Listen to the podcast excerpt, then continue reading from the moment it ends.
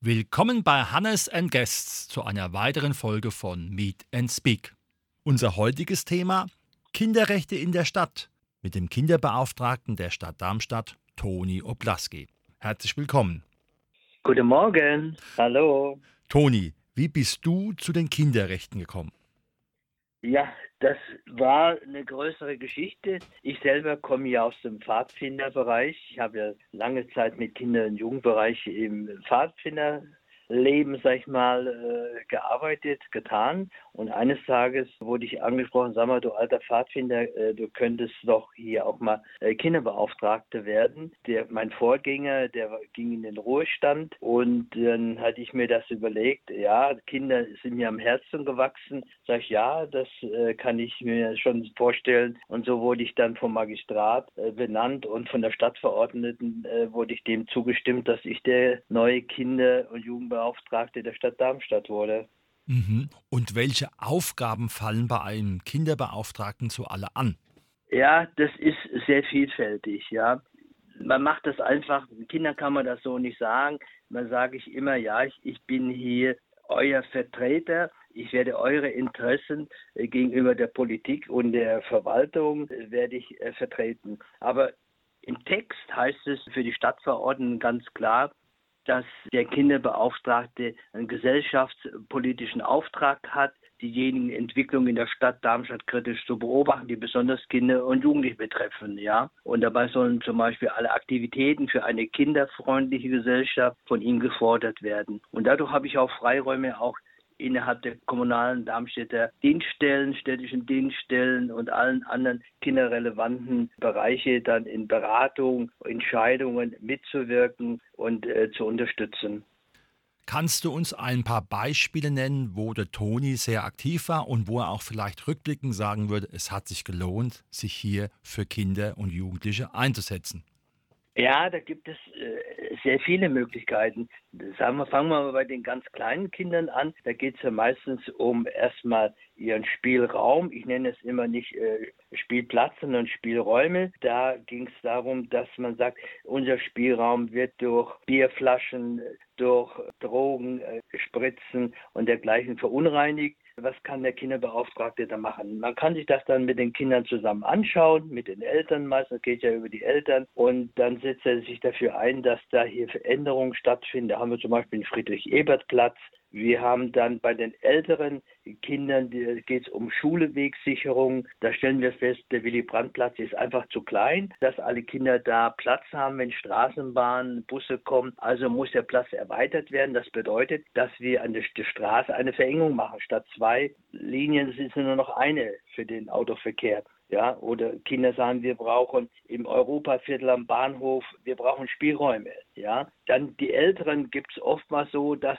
dann kommen sagen, ich bin zu Unrecht für Strafstunden, 30 Strafstunden soll ich machen, äh, soll ich leisten, das ist zu Unrecht, dass man das dann überprüft und sagt, ja, lass uns mal nachschauen mit der Jugendrechtshilfe, was wir da machen können und können hier helfen. Was ein großes Thema ist, auch häusliche Gewalt bei den etwas Älteren, die kommen und sagen, hier habe ich zu Hause äh, häusliche Gewalt und der Kinderbeauftragte versucht in den Gesprächen mit den Eltern erstmal klar zu machen, dass das halt so nicht gehen kann und leistet da Hilfestellung. Ein ganz großes Thema ist Mobbing.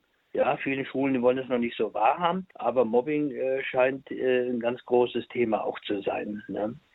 Das stimmt auf alle Fälle. Kannst du noch ein weiteres Beispiel nennen, wo Kinderrechte für dich im Alltag sichtbar werden? Also ein wichtiges Thema sind ja die Kinderrechte. Wir wollen ja auch, dass die Kinderrechte in das Grundgesetz reinkommen. Deshalb sind am diesjährigen Weltkindertag am 19. Äh, September das Motto Kinderrechte ins Grundgesetz. Und ich habe mich ganz riesig gefreut. Wir haben eine ganz tolle Aktion mit Tim Elser ja, von der Gutenberg-Schule. Der hatte die Kinderrechte das Recht auf Gleichheit, auf Gesundheit, Bildung, Spiel und Freizeit, Meinung, Information, ja, gewaltfreie Erziehung. Der hat eher so Foto Montagen gemacht und da haben die eine Ausstellung gemeinsam durchgeführt. Ganz toll. Ich muss sagen, das er und auch die Guten der Schule, dass sich mit dieser Thematik auseinandersetzen oder auseinandergesetzt haben, fand ich großartig. Und das wünsche ich mir für viele Schulen, dass sie nicht nur so darüber reden und ich lasse mich auch gerne einladen von den Schulen, wenn die sagen, wir haben das Thema Kinderrechte, äh, kannst du als Kinderbeauftragter vorbeikommen?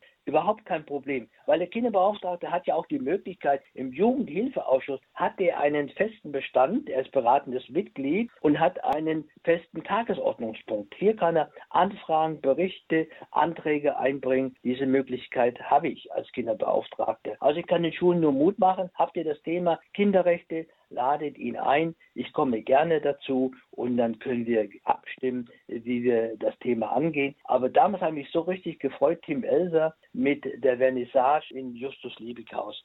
Da kann ich nur Mut machen, weiterhin so. Es ist aber natürlich auch manchmal so, dass unheimlich viel Drama gemacht wird und danach man sich wundert, warum das so hoch pusht kann man das als Kinderbeauftragter sehr gut einschätzen, wo da eine Substanz dahinter ist, wo ich eingreifen muss oder wo man eher vielleicht einen, einen Weg sucht, der etwas gemäßigter ist, eher in der Mediation oder eher in der Ruhe. Ja, das sind so Erfahrungswerte. Ich denke, es ist gut, dass der Kinderbeauftragte Lebenserfahrung hat, dass er auch eine gewisse Reife hat. Man mu muss, ich sage immer, ein, ein, ein Bauchgefühl auch haben. Da, da kommt man nicht drum rum, um zu spüren, wo äh, muss ich hier jetzt ganz energisch eingreifen oder wie kann ich hier begleitend eine Situation. Ich muss ja nicht immer, ich bausche etwas auf und ich, ich erreiche damit mehr Schaden als, als Hilfestellung. Das kann es nicht sein, ja. Sondern man muss es sehr wohl abklären, abwarten, Gespräche suchen und denke, ich habe dafür Erfahrungswerte und dass ich auch ein Gespür habe, wo hier der Jugendliche Recht hat und äh, wo ihm auch unbedingt äh, geholfen werden muss. Mhm. Könntest du mal so ein aktives Beispiel nennen in Bezug auf das Mobbing? Wie würde sowas aussehen? Wer kommt da wann, wo auf dich zu? Welche Wege gehst du dann mit dem Jugendlichen? Also Mobbing ist äh, ein sehr schwieriges Thema. Entweder es gibt Situationen, wo sogar eine Lehrkraft auf einen zukommt und sagt, hier äh, findet Mobbing statt. Ja, wie, wie können wir hier als, äh, wie kann ich als Lehrkraft helfen? Wie kann ich als äh, Schule, wie können wir als Schule hier helfen? Das ist eine, eine Variante. Oder es kommen auch Eltern, wo sie sagen, mein Kind wird gemobbt. Ja, wie sieht das aus? Mobbing ist immer sehr unterschiedlich. Ein Kind hat vielleicht einen, einen bestimmten Charakter oder eine bestimmte Art und Weise, die den anderen stört. Ja, das kann an der Kleidung liegen, es kann an dem komischen Smartphone sein, dass er nicht mithalten kann. Ja, ich merke, äh, Kinder werden beobachtet, was haben sie für Kleidung an, wie ist das, wie gibt er sich, wie sieht vielleicht die Haare aus, wie sind sie gestylt, wie sind sie nicht gestylt. Das sind dann, das kann sehr unterschiedlich passieren. Ja, das kann man manchmal so im Vorfeld gar nicht so sagen, äh, wie, da, wie das passiert, ja. Mhm. Aber man muss jeden, der sagt, ich, ich habe das Gefühl, ich werde gemobbt, muss man erstmal grundsätzlich sehr ernst nehmen. Und äh, es muss nicht, wie es auch schon stattgefunden hat, dass bis zu einem Suizid kommt. Ja, das ist auf einer emotionalen Ebene und hier muss man, und durch die Digitalisierung ist es ja noch viel schlimmer. Ich gehöre nicht dazu, dann äh, sind sie erst Freunde und dann schreibt der eine dem anderen. Äh, ich habe ein Beispiel, ich sage dir ein Beispiel. Sagt, ach, kann ich die Hausaufgaben? Ja, sag ich weiß nicht, aber er weiß es. Ja, und dann sagt der, ja, gib mir mal dein Handy, ich rufe den an. So, und dann ruft er da an und der sagt, nein, die gebe ich da nicht Handy, du bist hier, sage ich mal, ein, äh, ein Indianer. So, ja. Und schon geht der, geht der Stress dann los.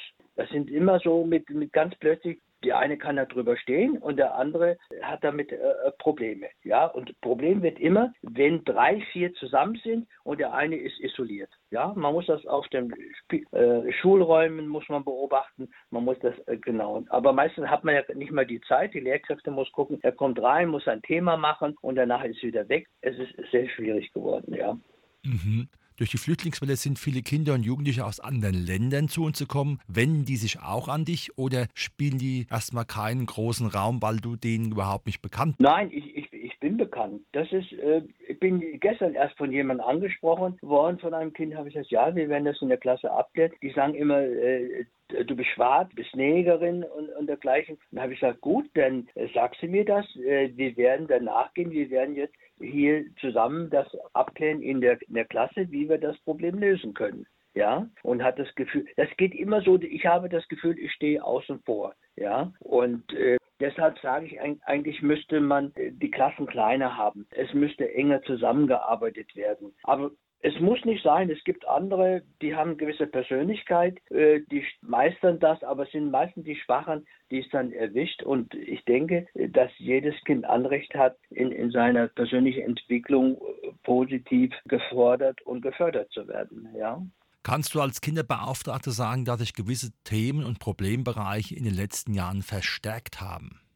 Ja, ich, ich, ich sage nochmal, äh, das momentan ist, haben wir die Situation jetzt äh, ganz klar mit diesem Corona. Wir, wir merken, dass viele Kinder gar nicht mitgekommen sind mit diesem Homeschooling. Ja, die Lehrkräfte machen aber so weiter, als ob normaler Unterricht äh, stattgefunden hätte. Ich habe das selber beobachtet. Kinder stehen, äh, sind vor einem Bildschirm, der ist schwarz. Da stehen nur die Namen von den Schulkameradinnen und Kameraden drin. Und manchmal taucht die Lehrerin auf und dann das Schulmaterial. Und äh, ansonsten ist es aufgrund von Datenschutzgründen, siehst du kein Kind äh, und siehst du niemanden. Und da sitzen die den ganzen Vormittag vor so einem Monitor nebenbei, die dann das irgendwie nicht ertragen können oder machen können, zappen dann mit ihren anderen Schulkameraden, äh, zappen die dann äh, rum und äh, haben denn das Material gar nicht mitgenommen. Ich, ich glaube, dass wir momentan äh, im sozialen Verständnis, ja, ganz große Probleme auf uns zukommen mit Kindern, weil sie ein Jahr lang äh, mit diesem Corona, sage ich mal, einfach behindert worden sind. Behindert worden sind in ihrer schulischen und ihrer persönlichen sozialen Entwicklung. Mhm. Wie siehst du die Position des Kinderbeauftragten in fünf Jahren? Was muss ich da weiterentwickeln? Also wir haben lange diskutiert, der Kinder, ich bin ja hier der Kinder, ein ehrenamtlicher Kinderbeauftragter und man hat gesagt, ja, es sollte Kinderbeauftragter nicht ein Hauptamtlicher sein. Es gibt ja äh, so Bereiche. Der Vorteil des Ehrenamtlichen ist, dass er nicht in diesem Verwaltungsapparat eingebunden ist. Ja, der hat Freiräume, die sind enorm und die finde ich auch sehr gut. Aber ich kann mir sehr wohl vorstellen, dass wir in Darmstadt ein Kinderbüro haben wo jedes Kind weiß, da kann ich sofort hingehen. Das muss relativ zentral sein. Das kann nicht äh, irgendwo sein. Das müsste hier auf dem Luisenplatz sein. Früher war das so, dass der Kinderbeauftragte immer so zwei Tage hatte, wo er für zwei Stunden jeweils erreichbar war. Ich habe gesagt, das mache ich nicht. Ich bin immer unterwegs. Ich sehe, was in Darmstadt ist, wo Kinder sind fahre auch immer mit der Straßenbahn oder mit dem Ding, damit ich sehe, wie äh, die Schulewegsicherungen stattfinden. Und ich bin jederzeit, jederzeit telefonisch erreichbar. Weil ich mir gesagt habe, es kann nicht sein, dass die Kinder nur am Dienstag von 10 bis 12 oder am Donnerstag von 14 bis 16 Uhr den Kinderbeauftragten erreichen können. Nein, ich bin jederzeit erreichbar. Und ich werde auch manchmal um 23 Uhr angerufen, ist es auch in Ordnung. Sehr schön. Toni, wie kann man dich jetzt auch erreichen? Ja, mich kann man auf zwei Wegen erreichen, auf zwei Wegen. Die meisten haben ja E-Mail-Anschluss und dergleichen. Dann kann man mich über E-Mail erreichen. Da sagen sie einfach Toni mit i at oblaski o b l a s k i.de oder die sagen, ich rufe den Toni direkt an. Das ist die 06151 für Darmstadt und dann die 134400. Und dann sind sie mit mir verbunden. Sehr schön. Das war heute unsere Sendung mit dem Thema Kinderrechte in der Stadt mit dem Kinderbeauftragten der Stadt Darmstadt, Toni Oblaski. Toni, vielen lieben Dank und weiterhin viel Engagement in dieser Sache. Danke und euch auch viel Spaß und Freude im Radiosender und immer Kinder ernst nehmen, ganz wichtig. Sehr schön.